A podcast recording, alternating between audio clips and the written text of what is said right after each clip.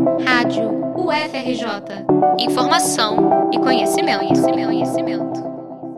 O presidente dos Estados Unidos, Donald Trump, chocou a comunidade científica ao sugerir que injeções de desinfetante poderiam curar pessoas contaminadas pelo novo coronavírus.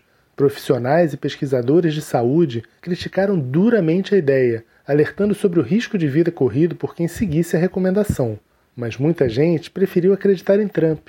Somente o Centro de Controle de Envenenamento de Nova York registrou 30 casos de intoxicação por desinfetante nas horas seguintes à declaração, mais que o dobro da média. Em tempos de conectividade sem precedentes, a informação, falsa ou verdadeira, circula em alta velocidade. Plataformas que abrigam redes sociais online ganharam centralidade na vida contemporânea, nivelando os espaços de circulação tanto para notícias quanto para as mais deslavadas mentiras. Claro, não é que todo mundo acredita nas chamadas fake news, mas estatisticamente uma parcela da população embarca nessas notícias falsas e pronto, o estrago está feito. Muita gente quer ouvir uma boa teoria conspiratória ou simplesmente algo que confirma suas crenças, o que os antropólogos chamam de viés de confirmação.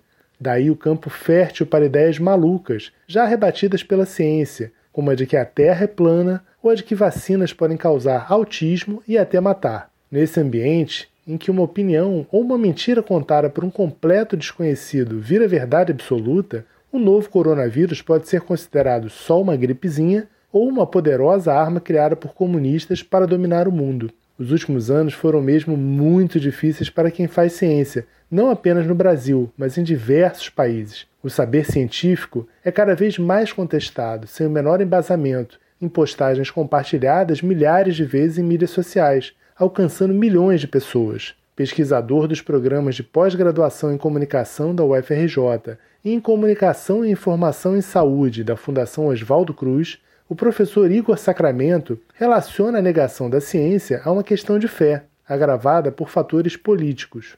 Ah, o negacionismo é, da ciência, né, no científico, não é meramente uma forma de negar a ciência, mas é tentar fazer com que a ciência diga aquilo que as pessoas querem acreditar, né? Que é uma gripezinha, né, é, ou, que, ou que a hidroxicloroquina ou cloroquina tem eficácia, ou que o vermifuganita tem eficácia, quer dizer, então é um pouco, na verdade, querer forçar que a ciência diga aquilo que eles querem, que, que se quer acreditar, né, é, mas o que é curioso nesse processo de negacionismo, como estou dizendo, né? não é negar a ciência como um todo, mas é submeter a ciência ao dogma, né? ao dogma é, e, sobretudo, um dogma calcado num conjunto de emoções, num conjunto de polarizações políticas, de tentativa de construção de respostas rápidas para um processo da própria ciência, que não é um processo rápido.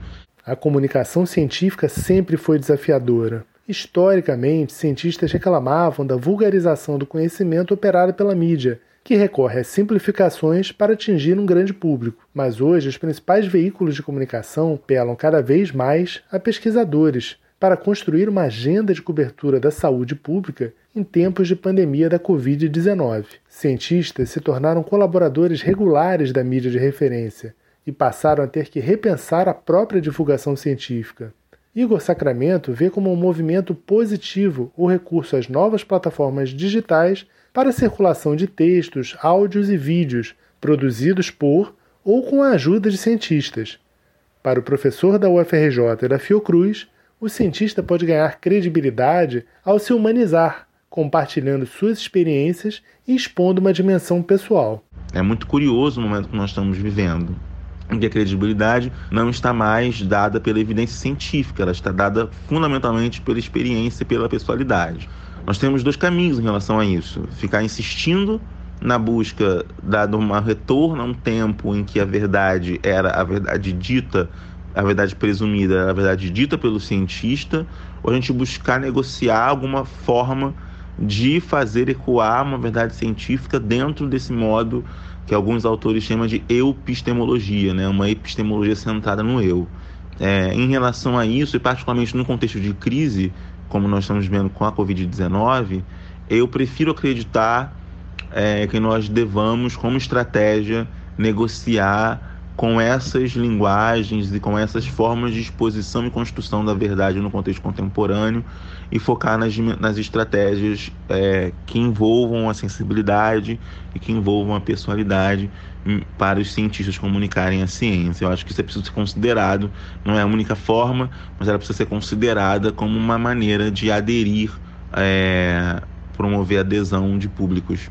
Pós-verdade, fake news, desinformação Vários são os nomes atribuídos a este fenômeno de intensa circulação de mentiras com roupagem de informação. Pesquisadores como o historiador americano Robert Darnton mostram que a circulação de mentiras e boatos tem uma longa tradição, de mais de 1500 anos. O que hoje chamamos de fake news sempre dependeu da credibilidade do interlocutor, numa comunicação que antigamente era face a face. No século XX, a coisa muda de figura, com o advento da mídia eletrônica de massa. O jornalismo se afirma nesse período como ciência e passa a se colocar como paladino da objetividade e da imparcialidade. Não parece coincidência, portanto, que os mesmos grupos que hoje atacam o saber científico miram também na mídia de referência, acusando-a de fazer o que eles mesmos fazem em escala industrial, disseminar falsidades. Para Igor Sacramento, é preciso que os cientistas ocupem as novas plataformas, como YouTube, TikTok e outras, ainda que as fake news atraiam muito mais audiência. Se a comunicação digital tem sido parte do problema, a comunicação científica, numa nova lógica, mais pessoal e intimista, certamente fará parte da solução. Talvez assim, os negacionistas parem de brigar com os fatos e a sociedade como um todo consiga vencer a guerra contra o novo coronavírus e contra a desinformação. Reportagem de Marcelo Kishinevski para a Rádio UFRJ.